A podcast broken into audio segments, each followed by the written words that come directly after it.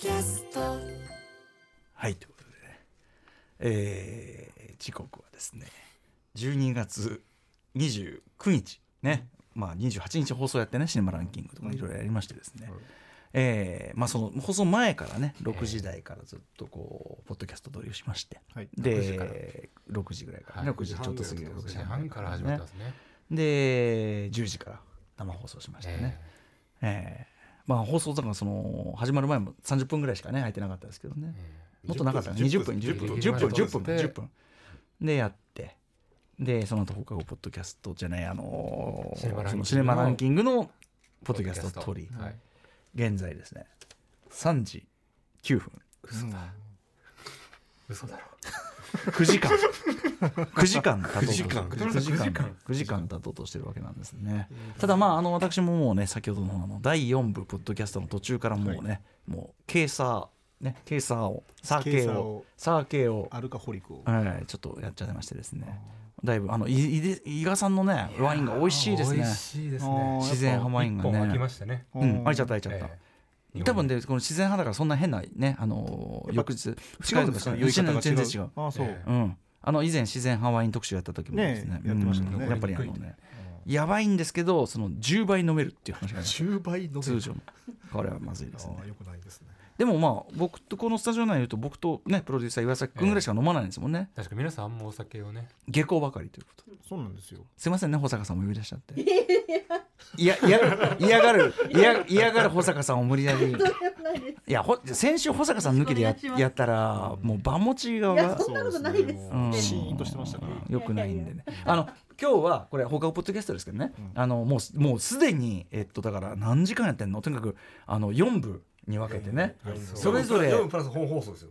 うん。プラス本放送だからもうとてつもないあれになってるんで、あのーもうね私さすがのね箕輪田君がね、はい。何ですかみたいなこと言うんですけど、ん。まあ、まだやるんですかって言うんだけど、ね。違う違う違うその俺が一番疲れる俺が一番やめたいから そのああそうです。そうですよね。間違いないです。歌丸さんが一番疲れてる。そうでしょ。間違い。だからそのせめてその年末あとその一応ねメールとかもあるっていうのがあるんでもうでもだいぶ絞りました。もう全部は読めない、ええ。そうですいます皆さんのメールね。もう。ありがとうございます。ドブに。ドブにはしてないですよ。ああそうです。はい。いただいたのはありがたいんですけどもだいぶ絞って絞ってってのもありますし、まあ、ととにかくその、まあ、タイトに締めて、まあ、一つその最後の放送ですしそうですね。こやってしかもさ岩崎君とかも一緒に行ってこんな一堂に返すのめめったにないからないですよいつもねないの？いやいやそのまあそんなのある。ない。ないですよ。いやない。場が華やかになるな。めったにめったに会えない。めったに会えない。じゃん。あそうでした。もったいない。まあだからそのあの年末のご挨拶をしてで締めましょうというそういう気分でいるんですよね。保坂さんごめんなさいねそんなね。もうもうみ聞くからに言いたくねえなっていう感じ。が大丈夫ですか？大丈夫です。大声で笑ってますしょうがない。親戚の集まりだと思ってね。マイクもなしあるあるある。もう全然拾ってるから。保坂さん拾いますよ。大丈夫。あとほら来週のそのさあの1月4日のそう。さあの呼び込みもあるじゃないですか。そうですね。あ肝入り企画ねあったりするんでね。ということで、えーよろしく。あびっくりした。名乗ってないから 本当ですよ。このくだりが復活した。危ないすごい不安になってましたよ。ね。年末にさこれだってその年末にですよ、はい。こういろんなことある中で皆さん多分いろんなことに聞い取られてて、え事故起きやすいじゃないですか。そうですね。そんな中で。で今までは普通にさ何とかさんですねスタイリスト伊賀伊賀大輔さんやってるじゃない、うん。なのにこの調子でやってるとえっていうさ、誰うん、誰だしその何っていうか。誰の何？まあじゃあそのすみませんそのなんかそのいろんな白々しいくだりは置いといたとしても、はい。例のその断り書きの我々学んでない。んだあ今日全部忘れちゃった。私言ってないですね。じゃあちゃんと言いますね、うん。えーこれから喋っている今喋っている人間は全てですねスタジオ内。今5名いますけども、えー全て生身の人間です。そうです。幽霊等の怪現象ではございません。血が通った人間です。はい。そして、はい。えー AI の生成でもございません。そうです。違うった人間です。そうです。そして、え5人ともお金をもらって。そうです。対価を得て番組対価をです。大事なんだよな。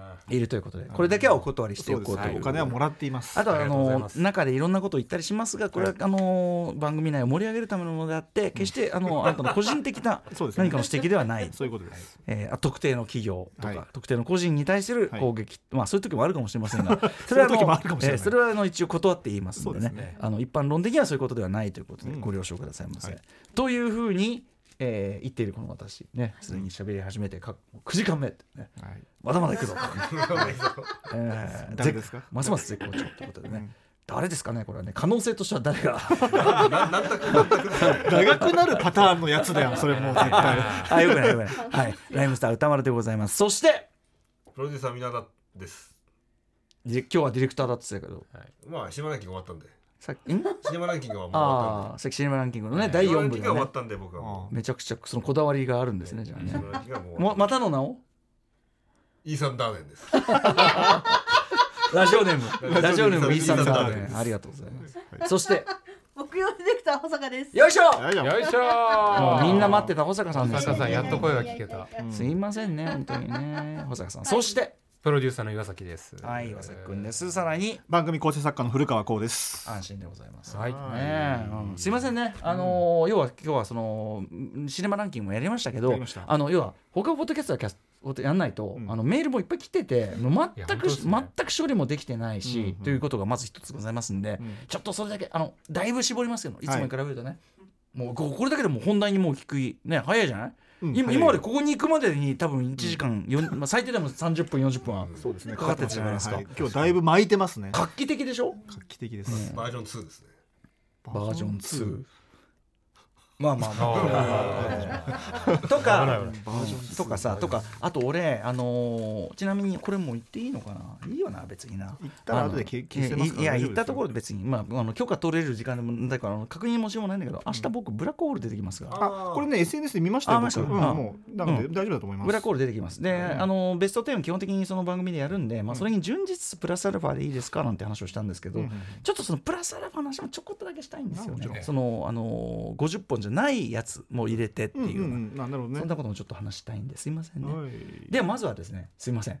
もういつの話してんだっていうね非常識なって思うかもしれないけどいや仙台ライブライムスターの仙台ライブの感想をいっぱいいただいてるのに全く紹介できてないんでちょちょっとあの一通だけ読ませていただいてまだ1週間前ぐらいですかね、本当に本当にありがたいことなんです、先週の、えっと、土曜日ですかね、土曜日？土曜日に、やってまいりました、えーいっぱいいただいてるんですが、この方を読みましょう、ラジオネームまどろみさんです、12月23日に行われたライムスターキングオブステージ仙台公演に参加いたしました、クラブジャンクボックスというね、あのもうビル、あ、そうだ、あのメールでいただいたさ、ビルがもう建て壊し、建て替えになっちゃって、はい。はい。でその中の本屋さん、はい。おすすめですよっていう。ちょっとねこれ本当にやっぱね仙台ライブちょっとなかなかいろんなことやるあれがあってリハが長引いてどうしてもで、もう本屋行こうと思ったらそのお客さん並んでる動線通んなきゃいけないあれで。ごめんなさいどうしても行けなかった。本当にすぐそこにあるのに。うん。申し訳ございませんでした。と、まあまとめ機会あるでしょう。ないんですよだからもうビルが建て替えになっちゃそうかそうか。そうかそうそうそうそれまで行かないとそうなんです、えーラジオネームまどろみさんですえー言うまでもなく前編を。すみませんね。あの自画自賛っぽく聞こえたら申し訳ないけど人のメールなんでね。すみませんね、うん。あの言うまでもなく前編を通して最高と言わざるを得ないのが現状ですがライムスターライブね、えー特に印象的だったのはシークレットゲストガーグルハンガーさんの1年の最後にライムスターのステージに立たせてもらえることが自分の肯定感を感を上げてくれるという言葉でした。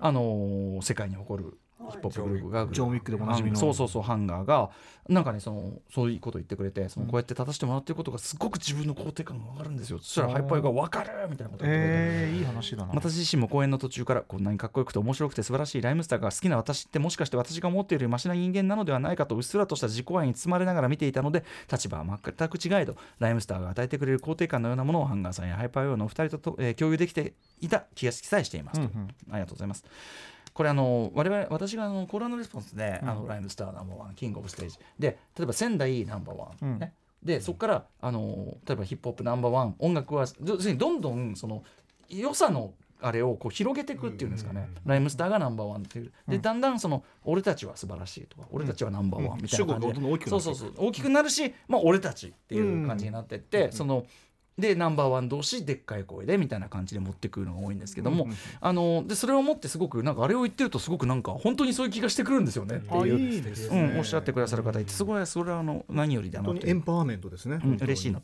まどろみさん、ちょっとまだあるんで読みますね。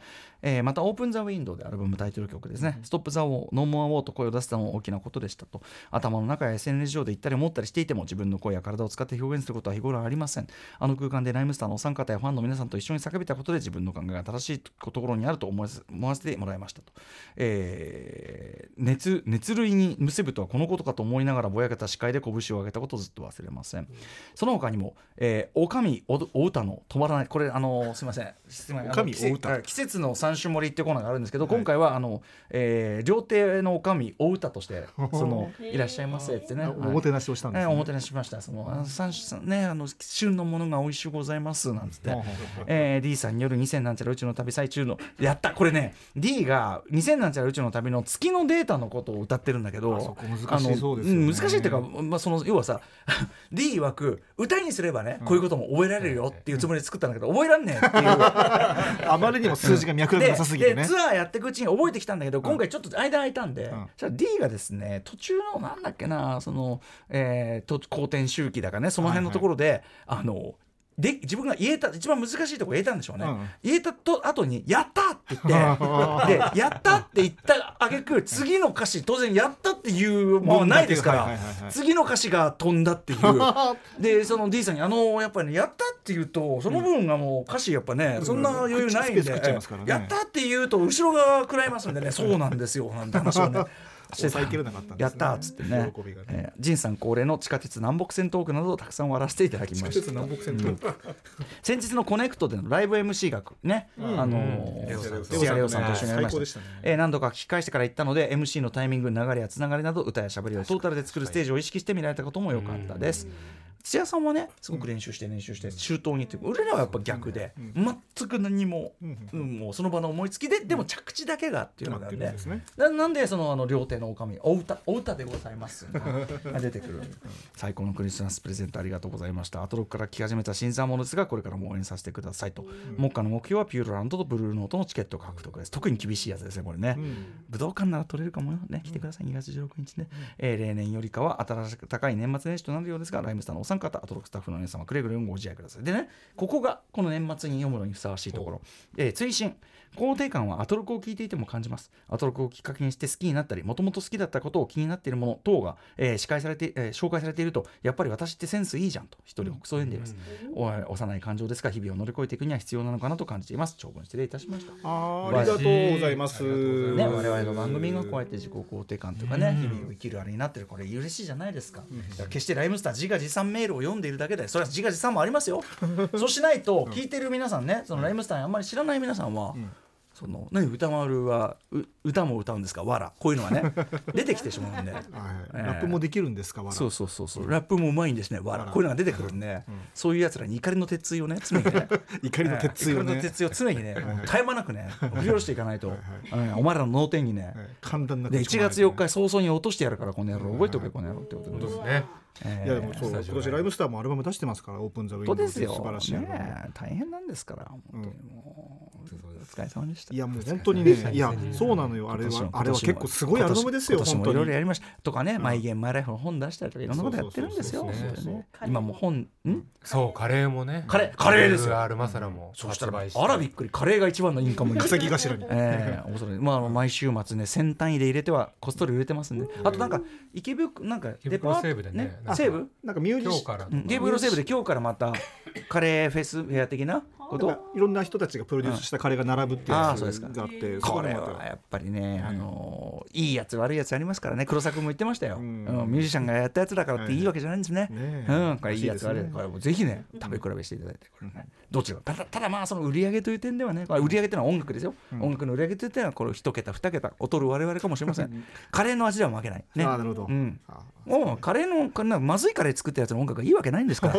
だってそのそれはカレーは音楽だ。音楽がカレーなんですからそうそうそうそうじゃないですか。うまいカレーの一つも作れないやつがねそん。な美味しい音楽なんか作れるわけないんですから。美味しい音楽。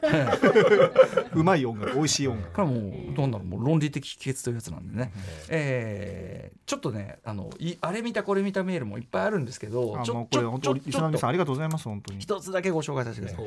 えーすすめパイケーツさん。年末年始に行ってほしいおすすめ店のお話、先日、えー世田谷文学館で行われている、えー江口久志 Not Completed を見に行ってきました。あ行ったんだ。江口久志さんといえば漫画「ストップひらひばりくん」などの漫画作品をはじめ数多くの音楽ジャケット小説の表紙デザインなどを手掛けイラストレーターとしても活躍されています。最近デニーズともコラボしていました、ね。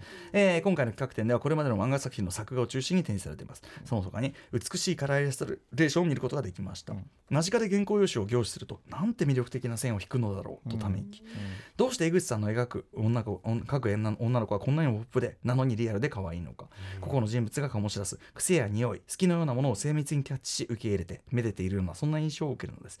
こんな企画展で何気に私の金銭に強く触れたのが出口直前ゾーンに展示されていたファックスです。その内容が何ともシュールでニヤニヤしながら読んでしまいました。そこだけ、てえー、撮影禁止ゾーンだとね詳しくは内緒にさせていただきます。ぜひ展示でご覧ください。企画展は来年2月4日までです。ぜひ。江口久志さんのもちろん漫画作品もそうですけど、うん。あのイラストレーションを見た時に感じる、うんなんていうのかな、なんとも言えないもううん問答目の心地よさっていうか、なんですかね気持ち。今流行ってるさそのうん。80s 調の、はいはいはいはいそのアメリカとかでもあるような、はい。世界中でローファイヒップホップ以降のああいうああいイラストですよね。うののうん。最高峰っていうか、そうですね。それっぽいやつでは絶対醸し出せない、うん。なんだろうね。このもうセンスとしか言いようがないけど、うん。江口さんのまんまま真似ると綺麗になりすぎるから江口さんの絵からちょっとグレード落とした感じが今の多分トレンドになってるぐらいだと思いますそうかもね。そうかもね。はいあの機械的こんだけうまいのに機械的でもうんないしですね。例えばさその絵のうまさ細密さっていう意味では大友克洋さんってね、うん。あの細密さでは多分江口さんの上かもしれないけど、うんやっぱ大友さんの書く人物ってさちょっとこうある種のこれは長所でもあるけど冷たさみたいなのがあるじゃないですか。そうですね。そこがいいっていうともありますけど。でもさ江口さんの書く人物たち特にまあ女性は、うん本当にまあなんていうかな。まあ可愛いって本当に「うんうん。おかわあのさ、うん。あのさお可愛いみたいなうんうん感じとうんなんだろう。あとさあの字字のさ例えばさそのレタリングっていうかさ、はいはいはい。文字の手書きの文字の文字とかの含めた、はい。やっぱデザインなんだろうね。色とかも。今のメール読んででて思ったけど、あれ線が持つ魅力なのかもねひょっとしたらね。そうですね。原画を見たことないからもうみ一回見てみたいんですちょよねっとこれ気になってるんです、うん。2月までやってるってことなんでちょっとね、うん。あともう一つ、えー話だいぶ変わりますが、えーこれね番組内でも話題にしたかったんです。ラジオネームタタダントさん、女優の萩原みのりさんが年内で引退されることが発表されました。あありましたね、うん、街の上で花束みたいな声をした37セカンズと並べるのが難しいくらい多くの作品に出演されていました。脇役ながらその強い眼差しと存在感で必ず鑑賞後に記憶に残る役を演じられてきました、えー佐々木インマイマインドもありましたね、えーこれからの活躍も楽しみにしていたのでとても残念ですって。これはびっくりしちゃいましたね。ねどうしたんだろうっていうのがね。まあもちろんいろいろやりきった感もあらしいのかもしれないですが、こう萩原さんは。一時期ねよく萩原さんのもちろんもちろんねそうですそうですね。邦画といえば一時期このねうん。萩原みのりさんっていう時期あったそれこもんねそ、まあ、名バイブレイヤー部部門というかね、うん。いろいろありましたけど、うまいし、こう、ニュアンスの出し方とかね、もっともっといろんな萩原さん見たかったんですけどね、まあでも、あの、こういうようなこう決断もまあありなのかなと。う。ん。なんかね、うん、日本映画全体もね、うん。なんかそういう意味では、ななんか、おなんかあったのか思うとかあんのかなとかね、思わなくもないですけどね。萩原みのりさんはぎ花束はなんかねセリフもないようなせセリフっていうかあのねあのメインじゃないようなセリフそうそうそう。そうすごかったしね。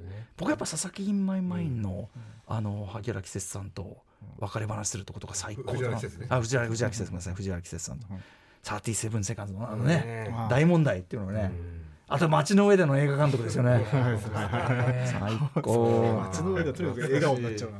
まあでもお疲れ様というかね感じですかね、まあ素晴らしい作品をこれまでもありがとうございましたと。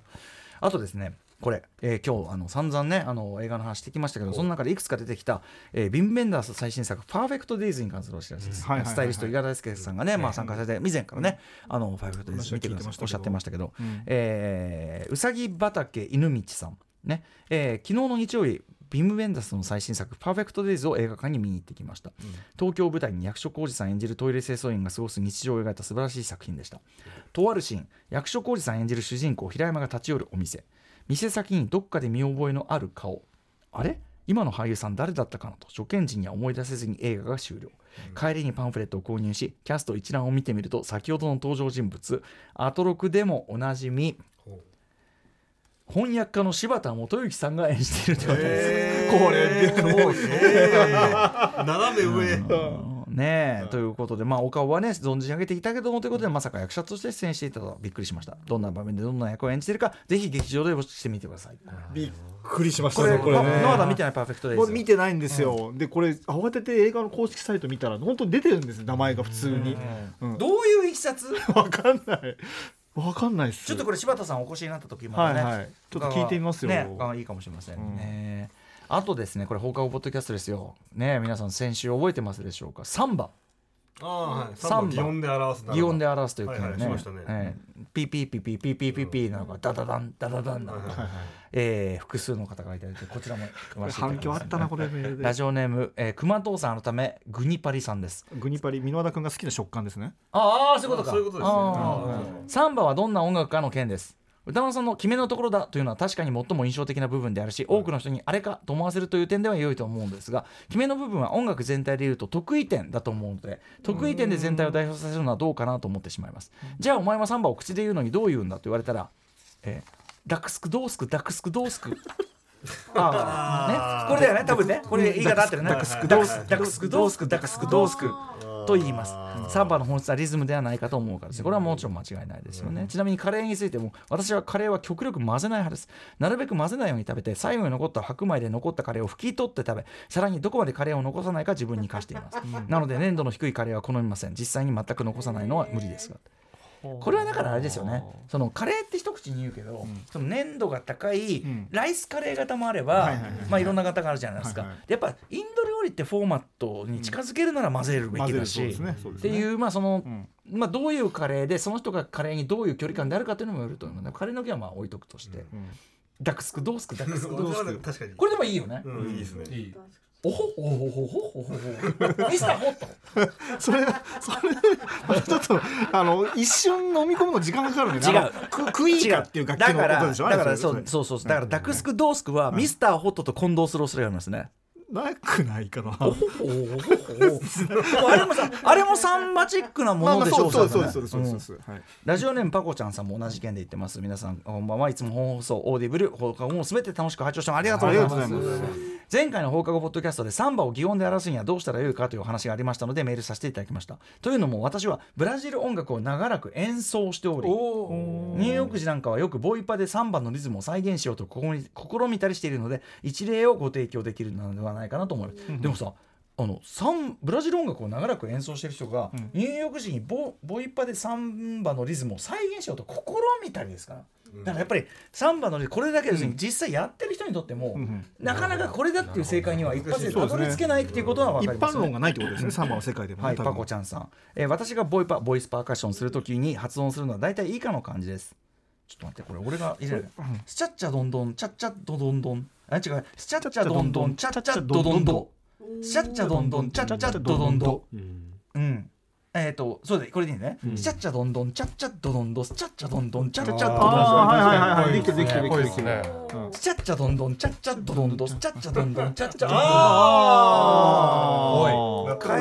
解説すると、一、えー、一三ブロック目は軽めのシンコペーションのリズム。主に、えっと、パンディルやタンボリンを起用調していて。ええ、二四ブロック目のどんどんは、鋭ルなどの大型の太鼓が低い音を、ええ、表しています。もちろん、常に大量の楽器はなっていますが、キックみたいなことかな。だからちゃっちゃどんどんちゃっちゃどんどん。あちゃっちゃどんどんちゃっちゃどどん。どんあちゃっちゃどんちゃっちゃどんどんちゃっちゃどどん。どんおしかも俺のあの決め感すらあるもんね。そうですね。決め感もこういうことの繰り返しです、これに近いですからね。裏拍の低い太鼓の音を強調するとあこれこれとなりませんがまさに、ちゃっちゃどんどんちゃっちゃどどんどん。チャッチャドンドンチャッチャドドンドンチャッチャドンドンチャッチャドドンドンほい意外と見恐れがちなのですが皆さんがサンバを感じているのは耳だけではなくお腹腹に響く低音みたいなことかな？ドドンドンうんドドンドンえー大きいのではないかなということです。余談ですが曲が始まるときによくあるパターンは以下ですあ俺これわかるな。チャカラチャチャカラチャチャカラチャチャカラチャ。そうチャカラカチャカラカチャカラカチャカラカチャカラカチャカラカチャイントロの部分ねこれね。チャカラチャチャカラチャチャカラチャチャカラチャチャカラチャチャカラチャ。チャカラチャタンタンタタタン。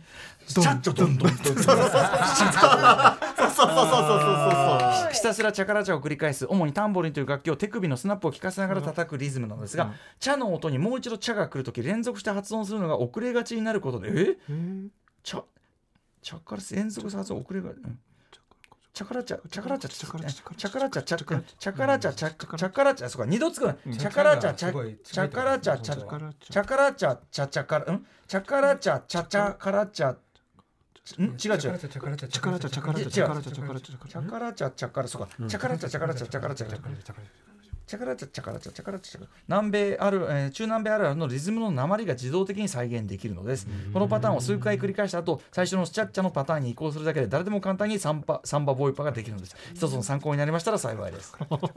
長文失礼しました確かに。ね。もう一回もう一回。ねチャチャカラチャチャカラチャチャカラチャチャカラチャ。ちょちょっとそのさつなぎ目の「チャ」はちょっと遅らした方がいいのか、チャカラチャチャカラチャチャカラチャチャカラチャカラチャカラチャカラチャカラドンドンドドドンチャッチャドンドン。チャッチャドドンドン。チャッチャドンドン。チャッチャドドンドン。チャッチャドンドン。チャッチャドンドンドン。ドンドドドンチャッチャドンドン。これはいいでその上でピピピピピピピピピ。言っててももうこれ完全よ。ねえ。これは一つの回答きたかも確かに。でもさダクスクドースクもさそのうんチャッチャと全然いいドンドンのささリズム感って意味ではうん。ダクスクドースクはさなかなかいいですよね。いいですうんねああということでありがとうございます。あこういう答えが出た出ちゃいましたようん。ぜひ皆さん。ありがとうございます。えーチャッチャドンドンチャッチャドドンドンチャッチャドンドンチャッチャドンドン。いいな。ぜひ皆さん覚えてくださいね。あとはね、ちょっともうこれ全部読み読み切れるんだけど、キラキラ星さんおなじみありがとうございます。キラキラ星さんがえっ、と推薦図書2022の全15冊を先日読み終えました。で全部の感想。うわすげ え。本当だすごい。あのキラキラ星さんには申し訳ないが番組スタッフも含め誰もそこまでやってる人は一人もいないっていう。本当にすごい。恐ろしい現実がありますよ。でもちゃんと読んでくださってますよ。うーん。えー、とかねあのちょっとこれは割愛させていただきますから拝読しておりますいつもありがとうございますキラキラ星さん本当に。というようなことですよね。うん。もうないよな俺読み忘れてねえよな、うんうん。でえーっとですねまああの読めてない読めてないのもいっぱいあるんですけどもね、まあいろいろベストやってきましたけど、まあ、50本以外もいろいろ見ててですね、うんあのやっぱそのいろいろ話してやっぱ別れる決心最高だったのとかねパクチャンパクチャンあと、まああのー小室孝之さん、やっぱりね、あのー解像度高すぎ、新作的にはいろいろ言いたいこともあるみたいだけど、たやっぱめっちゃくちゃ面白かったなと。あと、番組でも触れましたけど、やっぱネットフリックス、終わらない週末、僕大好きですね。ああそれね。うん、めっちゃくちゃ面白い。ちなみに、オバマの10本にも入ってましたね。ああ終わらない週末ね。オバマの今年見た今年見た映画の10本、はい。もちろん怪物とかが入ってたりとか、あとブラッ、えっ、とク、ベリーも入ってましたまた細胞さんがね、挙げてたブラックベリーとかも入ってますけど、そうそうそうえー終わらない週末入ってましたと。でそっからさらにちょっとベスト5っていうかねい上げるんですよ。これだからそのあの映画秘宝とかあったら入れてんだろう。つまりさあのまだ公開されてないやつとかも映画秘宝のベストとか入れてたから、うんうん。やっぱりねソルトバーンは面白かったあエメラルド・フェネルやばしでしたね。特にやっぱり今回はやっぱりあのキヨガン。バリー・キヨガバリン。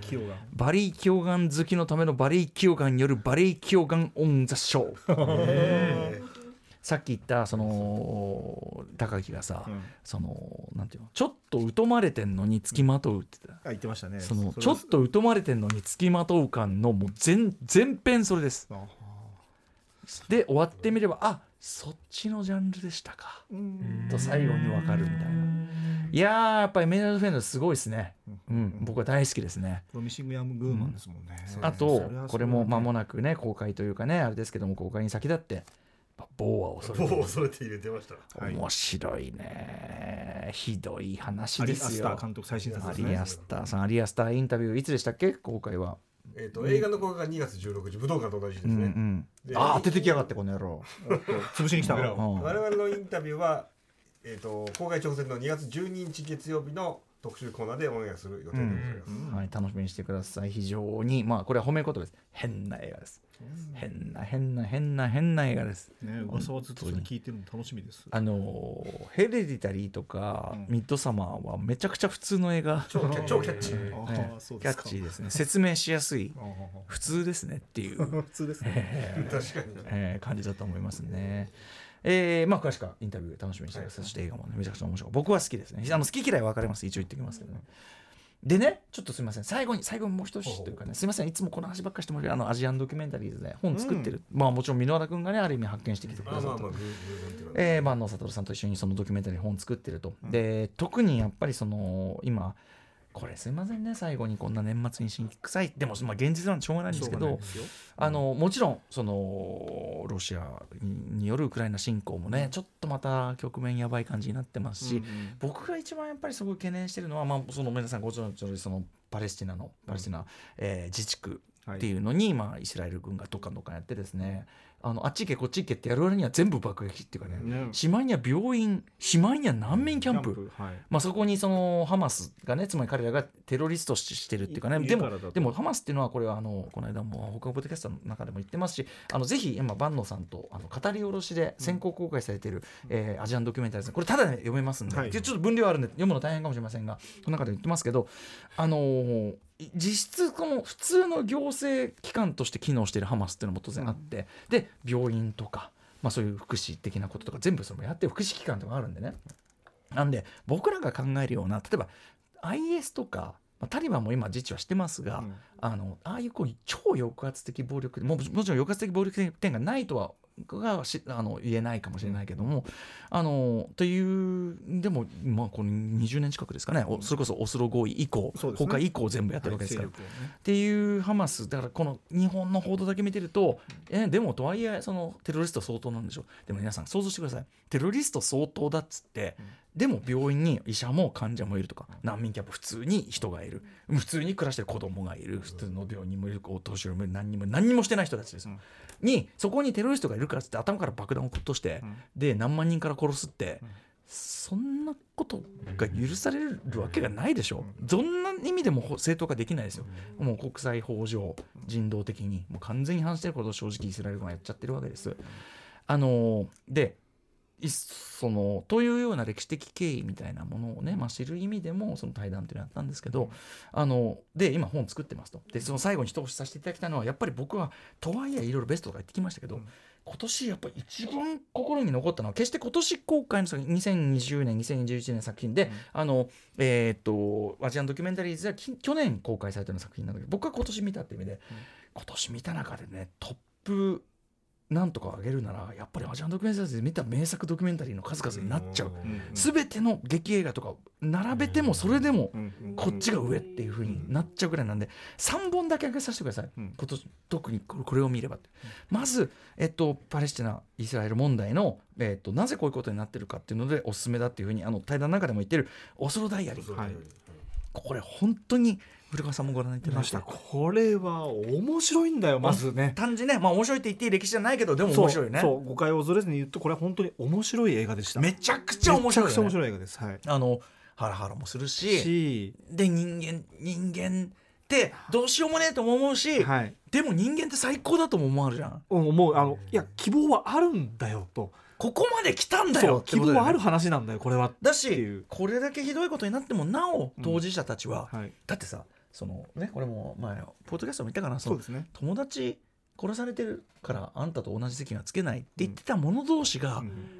最後はどうなったかっていう人間は憎しみを乗り越えるそう。そのっていうね。顔が見えた者同士はこうなるってちゃんとつながっていけるんだってそこなんいうですよ。でも一方でね、だから本当にオスロ代理オスロ合意のうん。崩壊っていうのがどれだけもったいないとかなね。あれだったことかっていうか、うん。ここまで来たんだっていう、あのねだから皆さんオスロ合意は失敗だったなんとかだって許されてそれ確かに間違いじゃないんだけど結果論だけ見ればあのそのプロセスとかこれに関わった人たちのことを決して忘れてはいけない。うん。あのここまで来れたんだってことを忘れてもちろん不十分だったかもしれない。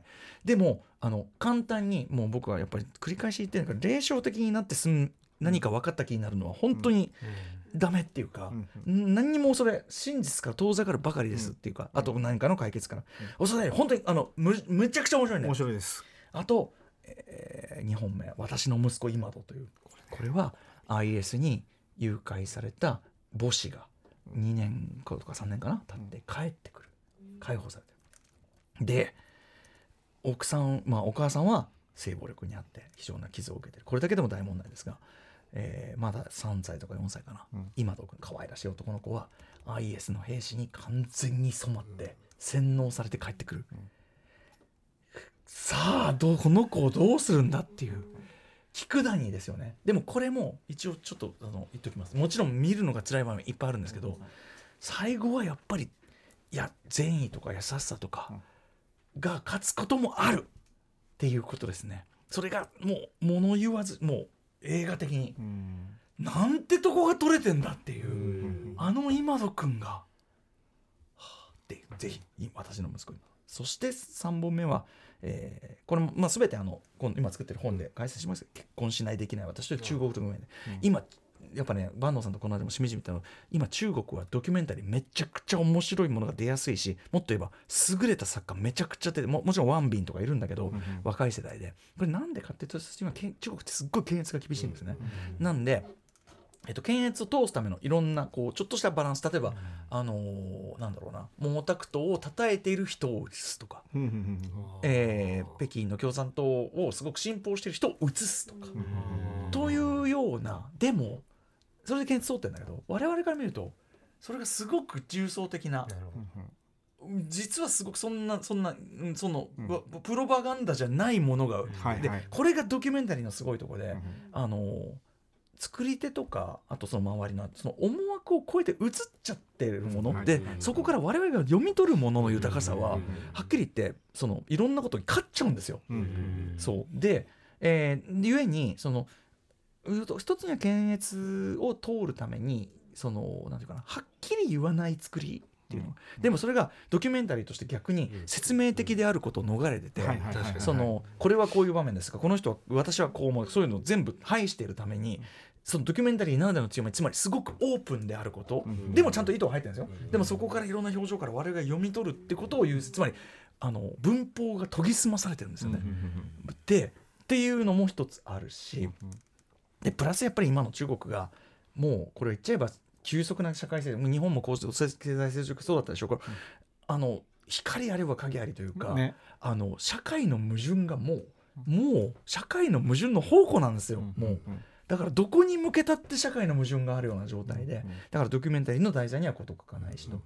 えーでもそれっていうのはやっぱり今の中国のもちろん状況がベースになってるけど、まあ、さっき今高度経済成長がうんぬんとか言ったけどやっぱね初めのドキュメンタリーでまあ本作ってつくづく思うのは同じ人間だから、うん。やっぱり必ず自分とたちと日本とこれは同じだとか重なるとか必ず出てくる、まあ、必ず共通項はあるんですよね。で結婚しないといけない私っていうのはこれは比較的そのまあ今まで扱ってきた話からすれば軽い話ですけど、まあ、いろんな結婚、えー結婚し婚活をする女性3人ぐらいを追ってるんだけど、でもその中の何人かはやっぱりその別にしたくないのに周りの人が白ししないとその人生として女性の人生としてそんなのはダメだとか周りに言われすぎてあと親を喜ばせるためにとかまあいやいややってる人もいればみたいな、うん、とかあとはそこから浮かび上がるその地方格差の問題ですね。このやっぱり北京出身じゃないとねみたいな。中国広いんで少数民族もいっぱいいるしもうそこでそもそもこう地方格差による差別もあれば搾取もあるんですよね。その安い労働力で使われるのは地方の少数民族ばっかりだったりとか、でスーパーエリートの北京での人がまあなんかこうやってそういうこう差格差があるんですけど、で結婚で。でなので結婚しないといけない、まあ、日本だっていまだに家父長制によるそのね、うるせえこと言うあれとかね保守的なまさにその一個のベースになってるのもそれなんですよ。その女性っていうのがは家に対してどうあるべき子供に対してどうあるべきっていうクソみたいな、そのあれが引っ張られてるわけですけど結婚しないといけない私はこれも放課後ポッドキャストに言いましたけど最後まで見るととあるねその私は私はすごく仕事してあれだしそのなんで私の生き方をお父さんお母さん兄弟寄ってたかって否定すんのってすごい可愛らしい女性が。でも可愛らしいってのはすごいチャーミングなね、でもなんでこの子がこんなことで何にも悪くないよこあんたはさって。でその子がまあやっぱり見てて思うのはもうこの地場にいたらダメだよって思ったらやっぱりまあ賢い子なんで、まあ、パリにその行くことにで勉強すると。でこっちでキャリアを積むことにしましたって。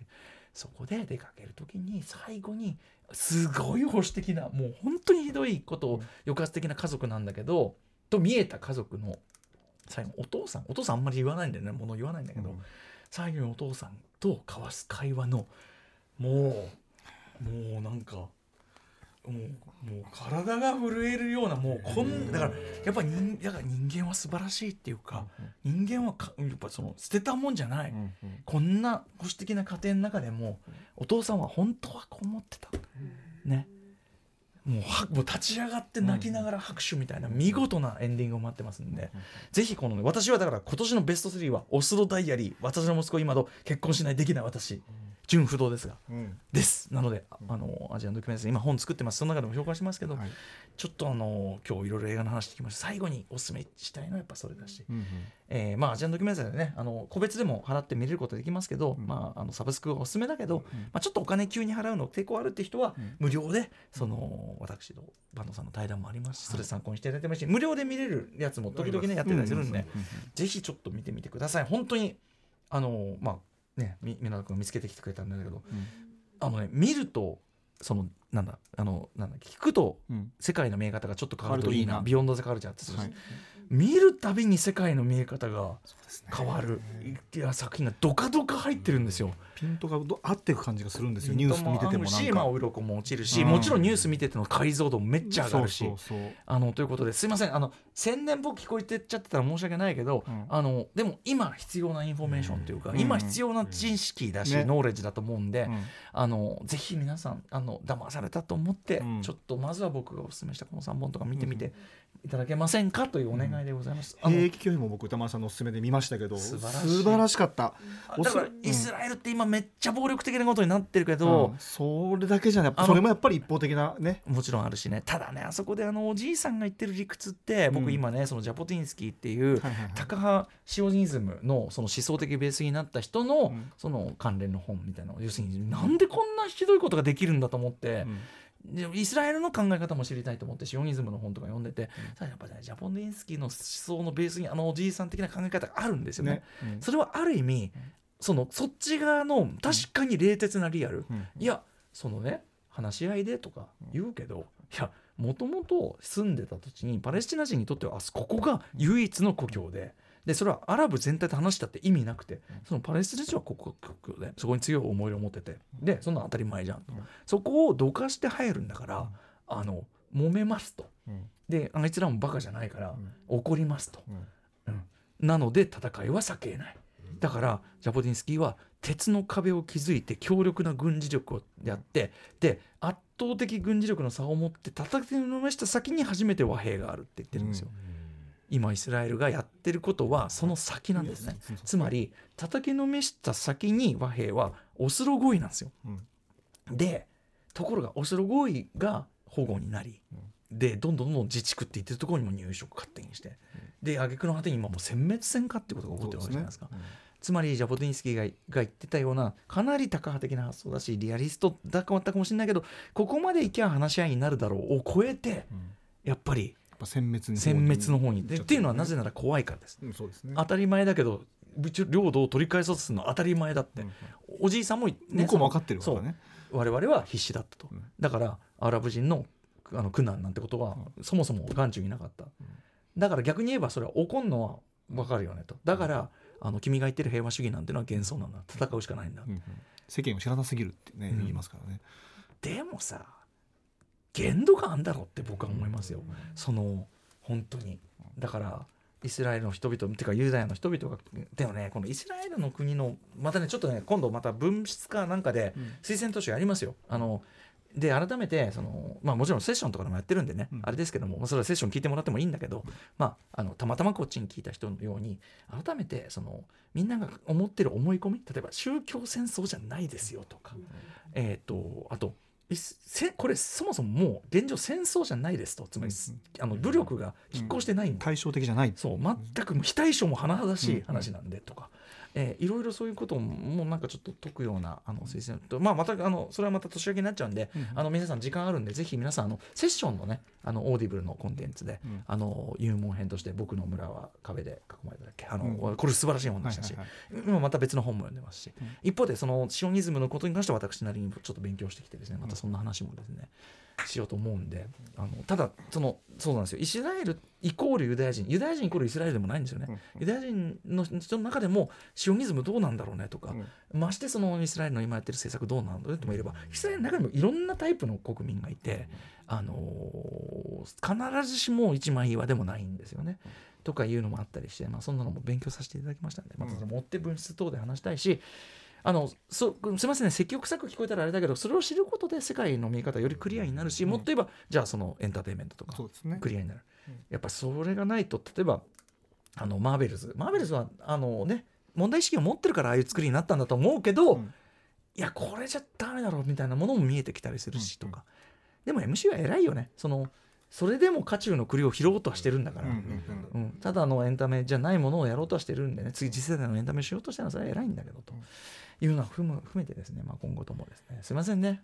ああこれは文質じゃないのになんか愚痴と説教。まあ愚痴と説教じゃない。愚痴と説教でも愚痴でもないです愚痴と説教じゃないと思いますがうんということでねちょっとまあもうあもう50何分になっちゃったんでちょっとね、あのー今日はこんぐらいにしても今日ここで3時間本当に狂気なんでね。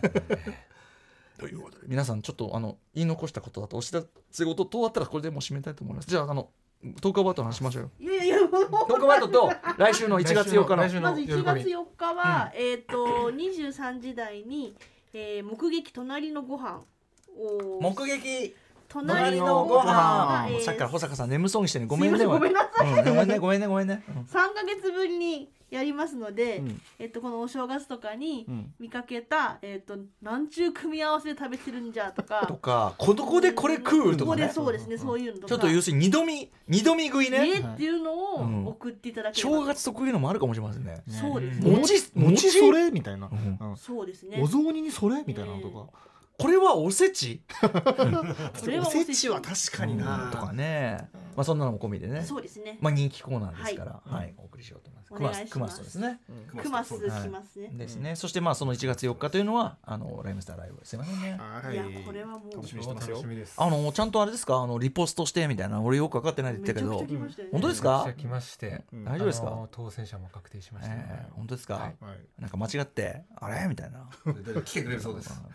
来てくれるそうです。来てくれる来てくれるそうです。お待ちしております。も今セットリのすごく嬉しい嬉しいです。ありがとうございます。セットリスト大体出来上がってるんですがおっとお疲れ様です、うん、ただちょっとね一曲最後の一曲をどれにするかちょっと迷ってるところもありますが一応確定はしてますが、うん。はい、まあいい感じに。あのラジオをお聞きのそのヒップホップとかあとライムスターとかあんまご存じない方にも分かりやすい、うん。そのなんていうのかな。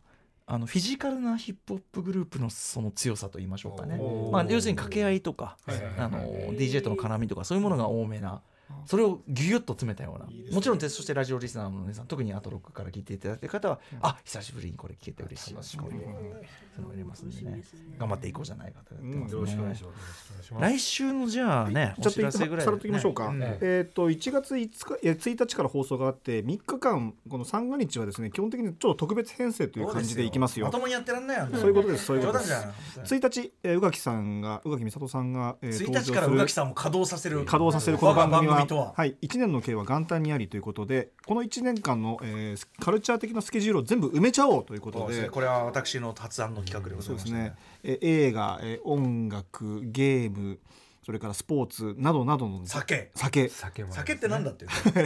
そういう6ジャンルをですねそのアトロクゆかりのキュレーター指揮者たちにですねカレンダーをちょっと作ってくださいということで発注しましてですね。それをこう見ながら、えー歌丸さん宇垣さん時にはスタッフなんかも混ざりながら、えーああとリスナーから寄せられたね情はい。報とかもね、情報とかも交えつつ、え1年間の予定を決めていこうというコーナーでごこれざいます。はねやっぱりね1日の10時っていうのを私ね考えてみるとねつまりね、そのこういうことだと思ったんですよ。うん。後悔ね。その300はい一番最初の後悔ね。365分の1をあたら無駄に費やしてしまった、はい。だってさ365ってそんな多くないじゃん。そうなのよね。実は。そうなんですそのみんな一年あっという間って言うんだそもん。のその1日うん。を正月元旦だというだけで、はいあたら無駄に潰してしまったはい。自分というのに多分皆さん後後悔悔でめる時間ってことですね。そこで1日の今からでも遅くないよとスケジュール表を埋めて、うん。今すぐ動き出せ。そしてライバルに差をつけろ。これ昔の昔のねファッション誌によくやってライバルに差をつけろ。なんだそれ。どうやってつくの？ライバルにって。ライバルってライバルにライバルに差をつけたいライバルいます？大い阪さん。ないです。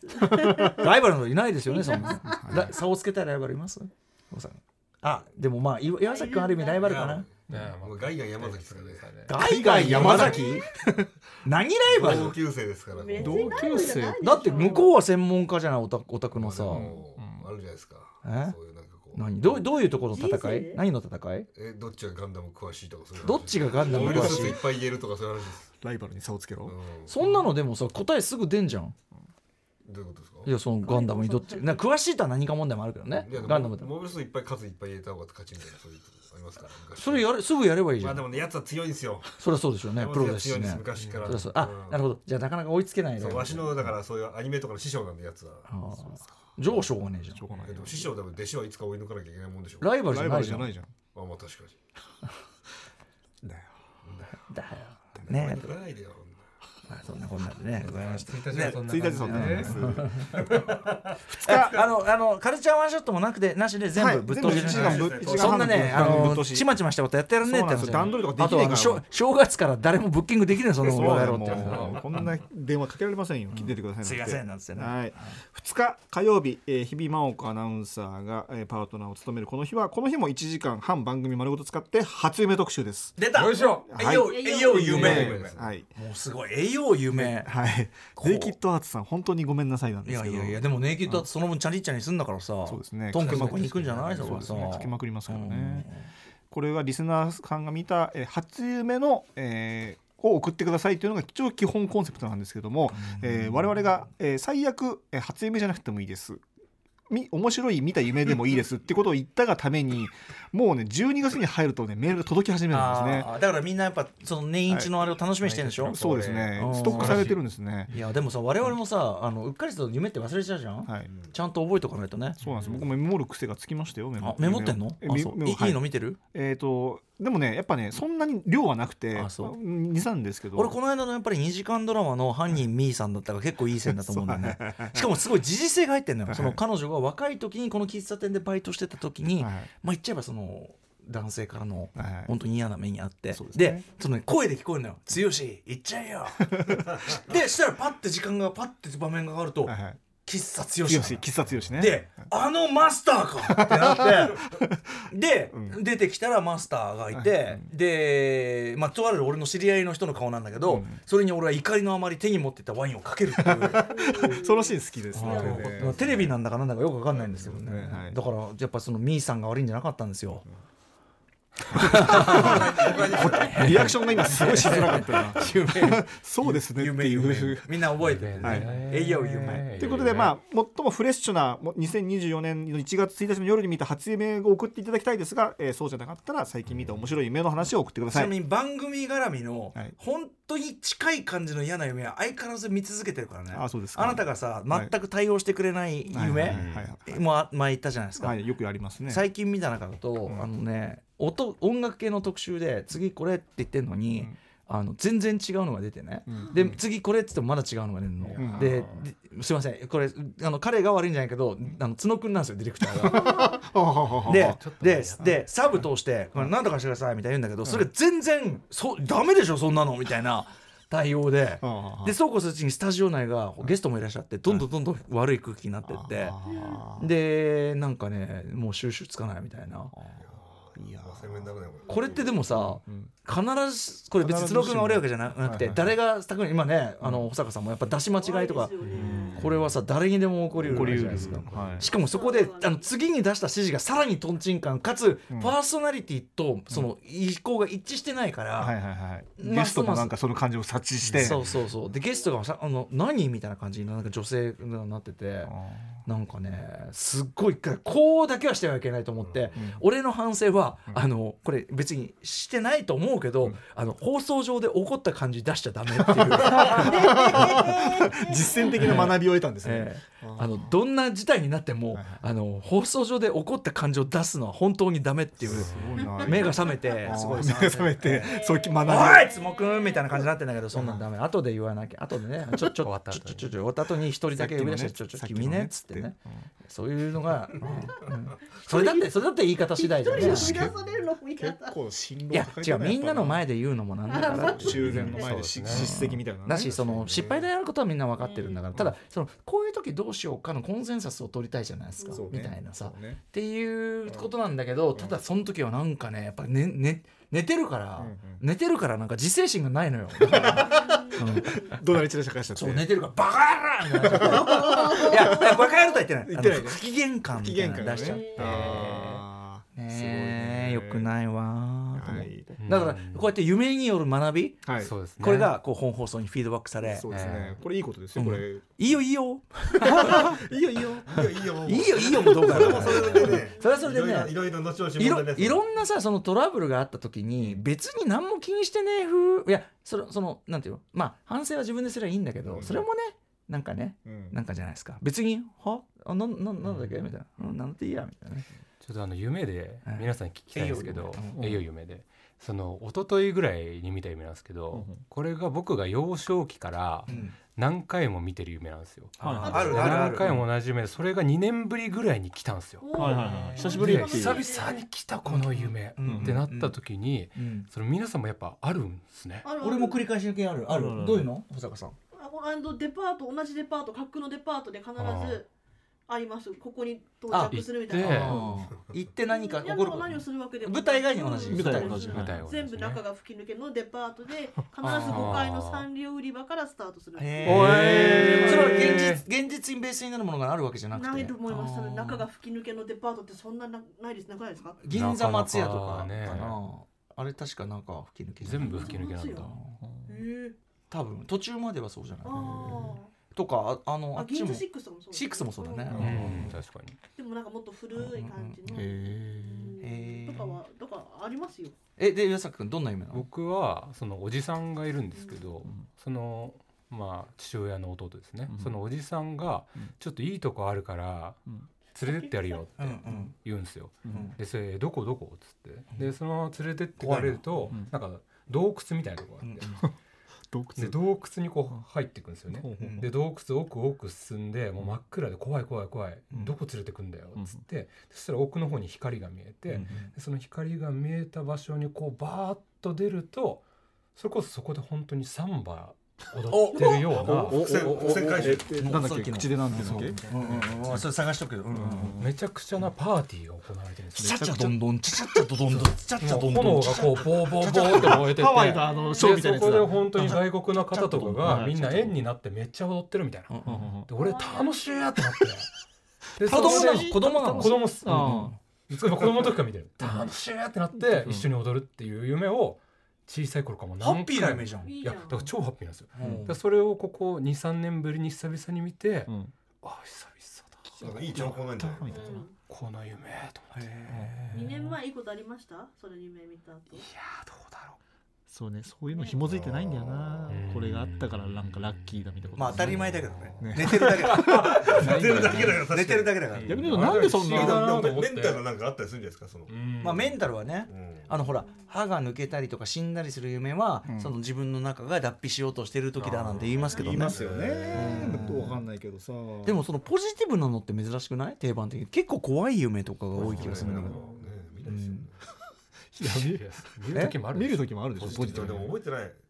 あーまあショックがあるった方が覚えてるからね、まあなんかないの？面白い夢、僕僕がしょっちゅう見るのは大学の単位が取れないっていうのはすごい。あーめちゃめちゃ見る。あのそういうあのさ学生リアル系はあるよ、うん。でさ目覚めてさ「よ大人でよかだ。ぞ」あー。それよく言うよな。ああるよねもう卒仕事してる。業何年も経ってんの？あとはそう。あとは机の引き出しに金塊入ってる夢 で起きてないよなってあ試すんだ試すんだ。もちろん。あでもさその俺のあれかな？あれ？うち結構広いのか？ああるある。それはあるそれはある。それはある。でさあここにドアこんな部屋あるんだ。ところが、うん。俺が多いのは、それをこうやって開けてあ広いんだやったって思うけどえ外と完全つながってない これこれ結構がっかりだねちょっとうね。んがっかりというか怖い。怖い。あーうん。その実はうん。結構その近隣だったみたいなさ。ねねえ。この前首にね解雇される夢見ましたよ。やだ。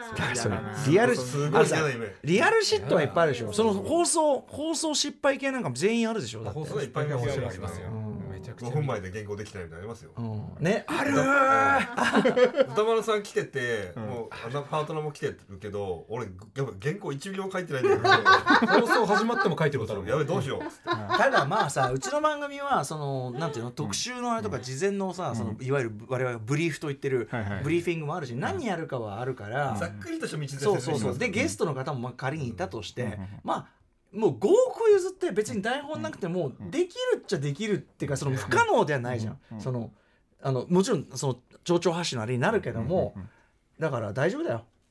そそ俺さ 夢を夢の夢の俺俺は俺はそれがそのリなのリアルタイムで起こる不備よりも事前にこれができてないとかは、うんうん。じゃあこうしようってできるからなるほどね。リカバーできる。いいんだけど、リアルタイムのとんちんかんな指示は何度も言うけどあの F1 ドライバーにおける死を招くっていうか、だからそれは高速で走ってますからね。そしたらその「おいこの野郎!」ってやるんだけど ドライバーが。でもそれは良くない良くないよ。夢の話ですこれ。夢の話 ですね。夢だよね。そうですね。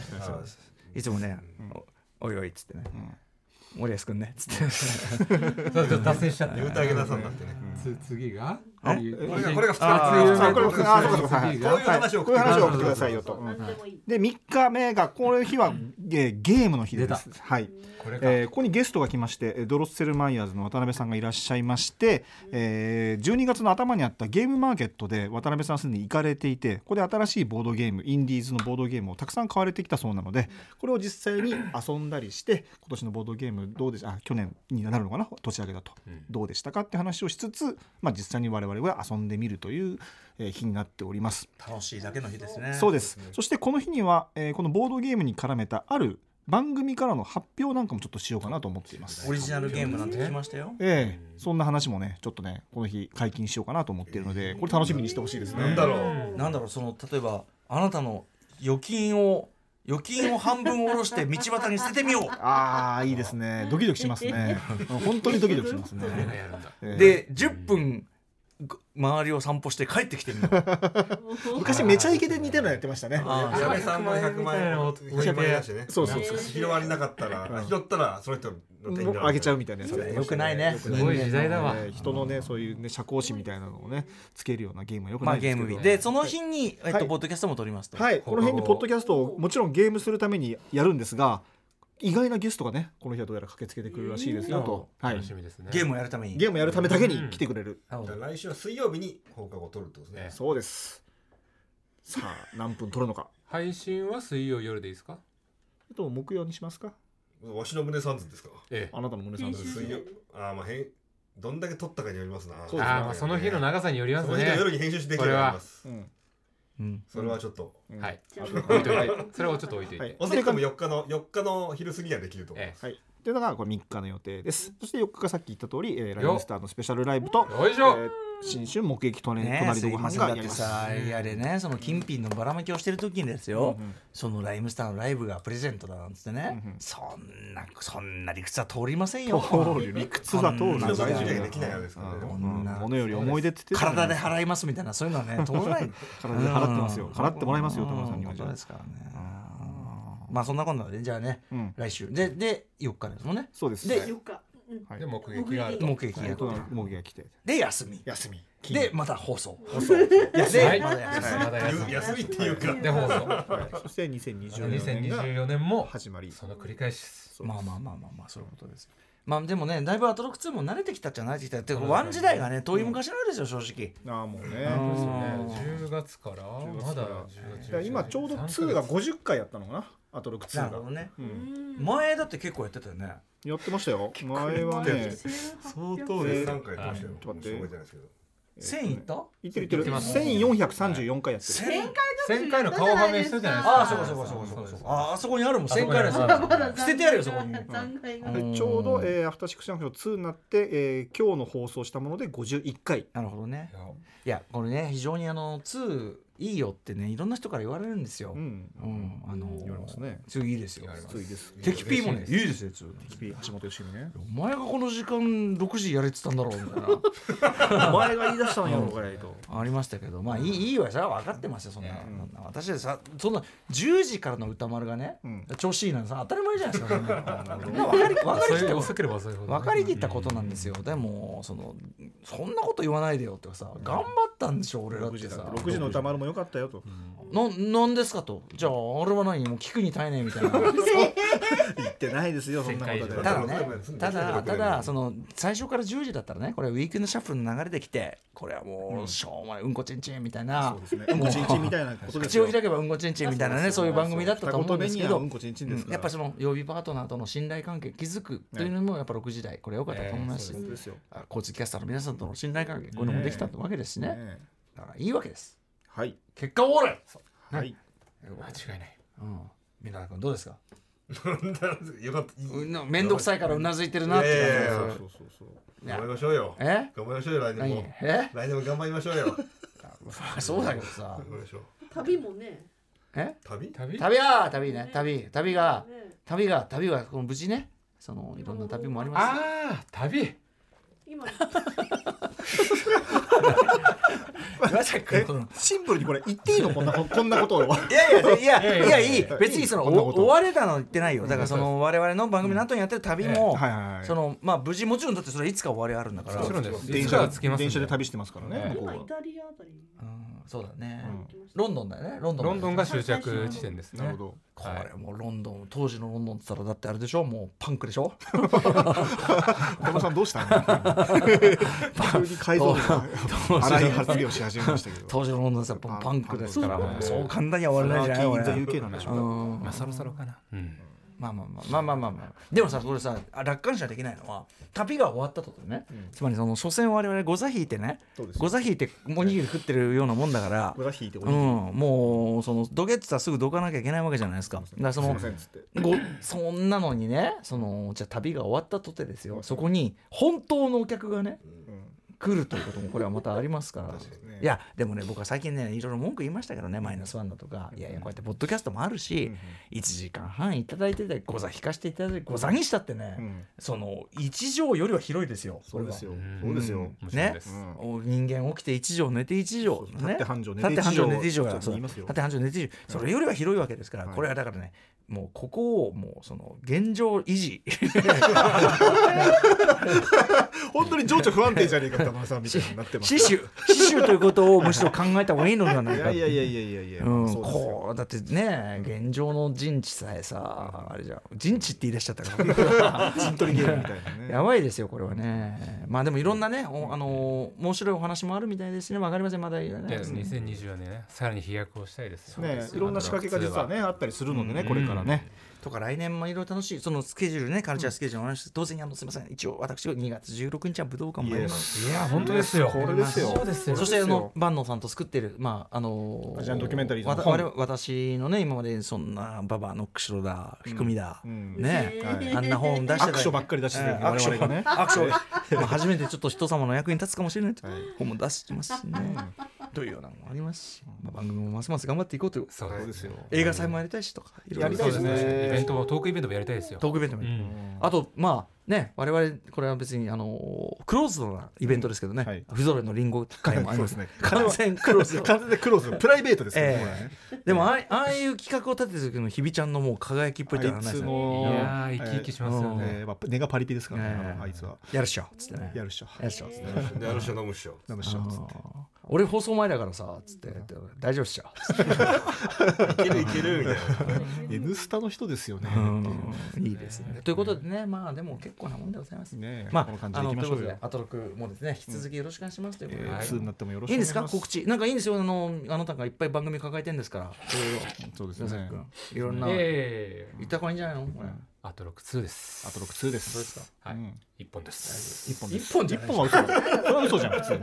本当にめちゃくちゃいっぱい頑張るいやいやありがたいことに。ねいや TBS ラジオを皆さん聞いてください。あと OKB とかさ。OKB もやってますよ。あでももうそろそろ年内いっぱい投票だからもうですでもなんかぐ終わっちゃいますね。来年もちょろっとやるんでしょ？そうそう、えっ、と、来年とあるイベントがあるんですけど、そこで泣きの、えー、と握手会っていうのを1回だけ開催しようと思っていて、そこもギリギリ今回の大大会にカウントしようと思って当然この番組で結果発表もするんですか？その予定でございますので、結果発表！お 規制を発した、ありがとうございます。浜田さん来てる。まだ全然ダメだなやっぱな 先輩。結果発表！ダメもっともっと高いな。もっとすごいですね。もっとゆっくりですよ。もっとゆっくり。はい。結果発あー近い近い近い。もだんだんテンポは近いです。ねはい。表でもさなんかさ声の厚みが逆になくなってきたね。難しいな。そうですね。倍音がね。ちょっとやってみて結果発表！あー、これ、あれ、応援団の声です。あどう応援しようでもこれ応援団やってたんで。あ応援団。なっちゃう。これで4時の飲み会っぽいな。今でもねはいこれ飲み会ではい。あの飲み屋でこれやってたらマジ怒られますから。確かにね。これだから大力大力スタジオならスタジオ内ですからね。利点ですよね。うん。いいことか悪いことか分かんないけどね。今は何時でしたっけ？今は4 4時時。4時4時16分。ってこと言わでない言わない。うん56です。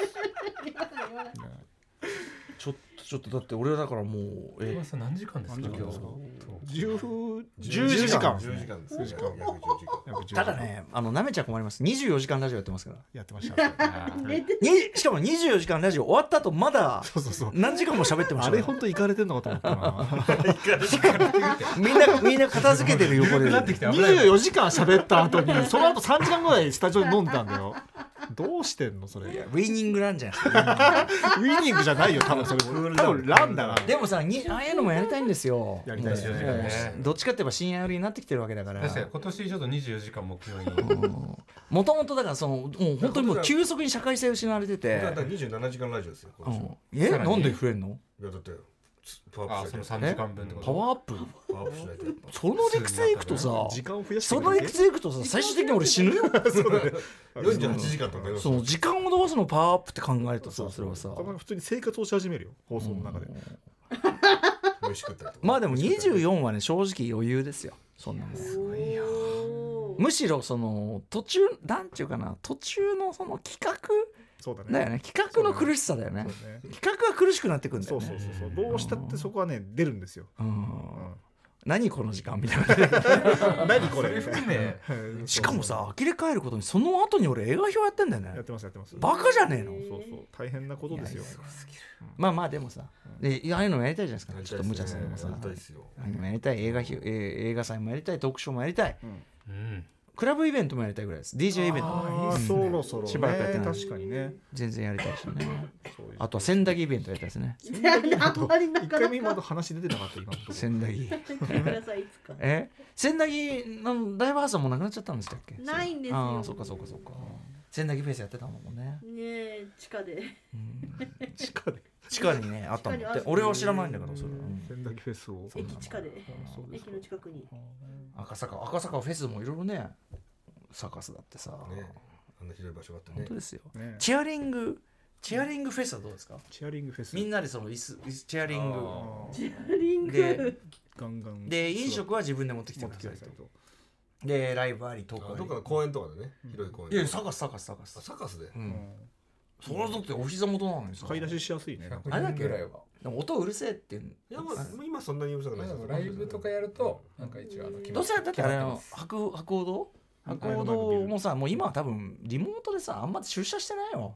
だからいや結構今今今変わっっててきてます。戻ってんじゃないですかま本当ですた。え車内の椅子を持っていくってことですか？いやいやみんなそれぞれが椅子自分の椅子そうそうを持ってくる自分の椅子を。まあ椅子をね。まあ博報堂でもパリピだから大丈夫じゃない？まあ大丈夫でしょう。えいっつってね。でもタムさんこれ持っていくんですか？ゲいやいや私私その私はだって舞台上に立ってますから。あそうです楽しみですねいやいろいろと盛りだくさんですね2024年。そうですね。何しろ来年はあもう一つ辰年といえばですね。今年といえば？龍が如くがね。ああそれも1月もうすぐ意外とすぐなんだよね。1月26日。そうだ。エイト。龍が如くエイト。私とうないりささんがついに。中の人として登場していどんな風に出るるのか全然知らないんで。そうでもどう知らないんですよ俺も出方全然知らないから。まあ皆さんあのご期待ください。超楽しみあいやいや別にご期待って私はやってないんですよ。あのハシピーとかしかやってないから。はいはいはい。はいハシピーいやーちょっとねテストプレイしました。ねそろそろ1月中に情報も出始めますよね。いいですよ。う年明けね。ねなんであったかやってんだってね ことですけどね。まあまあいや楽しみだな。楽しみ。いやすげえ楽しみ。とにかくあの僕今までねゲーム内にあのストストリートファイト6とかもありますけどそれどころじゃないこの再現度ですから確かに。キャプチャーして本気でキャプチャーされてる本気で再現ですからね。なんかねいろんな風の忘れくとまずまずそのキャプチャーが今までこんな綺麗にキャプチャーできた人いないと。っ さすがだね。ていうことと、はい。やっぱねあの声が合わせやすいらしいですよ。滑舌こうリップシンなるほどあー滑舌。しやすいらしいですよ。なるほどただどういうあれなのかね。ねえ。ちょっと。プレイヤーが扱えるキャラなのかどうかっていうのが僕は一番気になりますね。そうですね。どう俺もわかんないからね、うん。なんなんかうっとかうっ。やったばっかり。勘弁してくださいよみたいな。そういうの。声と声取ったのね。声取っただけ声ですか取ったらね。じゃねんね。みたいなそういうのそういうのしか撮ってるだけなんでね。わかんないですけどね。ではですね、はい。まあ私もですね今ハッと我に返ってもう帰りたいという気持ちで、お思い出しました。帰りたいという気持ちを。えすげえな動物みたいな。ー、違いますよ動物じゃないですよ。動物違う動物的なものの逆ですよ。その自分と対話したんですね。ん？とその本当だろうかと。え何が本当だろうか。何がどれに対して？何に対してえー今の放送がってこと？このポッドキャストの収録がってこと？違う違う違う。あのね頑張っていきたいですねとかそのねそのガンガン行きましょうあこれとか言って行こうぜみたいなのが。本当だろう。かもうわ そうなんだ。うんなんならもう今今すぐ帰ってね帰りたい帰りたいと思ってるんじゃないかなと。対話した結果うん今はもう結構帰りたいなということが判明したんでね。そうですか。だから帰ったところでスナイパーエリートですからね。今こんなこと進む。いやさっきあんだけ偉そうなこと言ったのにいやってるゲームスナイパーエリートのね追加コンテンツ。うん安かったんですよ。あのうん今年末のプレステ安い安売りしてんじゃないですか。そうね今ね。えー？っつって。うん。えこれ65%オフで買うじゃん。それ安いですね。そうでしょ、うん。とかさあとあのあれさただのデータのさ新しい銃とかさそんなもん絶対買わねえのにさ、うんうん。え？このサイレンサー付き P38、うん。普段600いくらだろう、うん。えに200円みたいな。よし。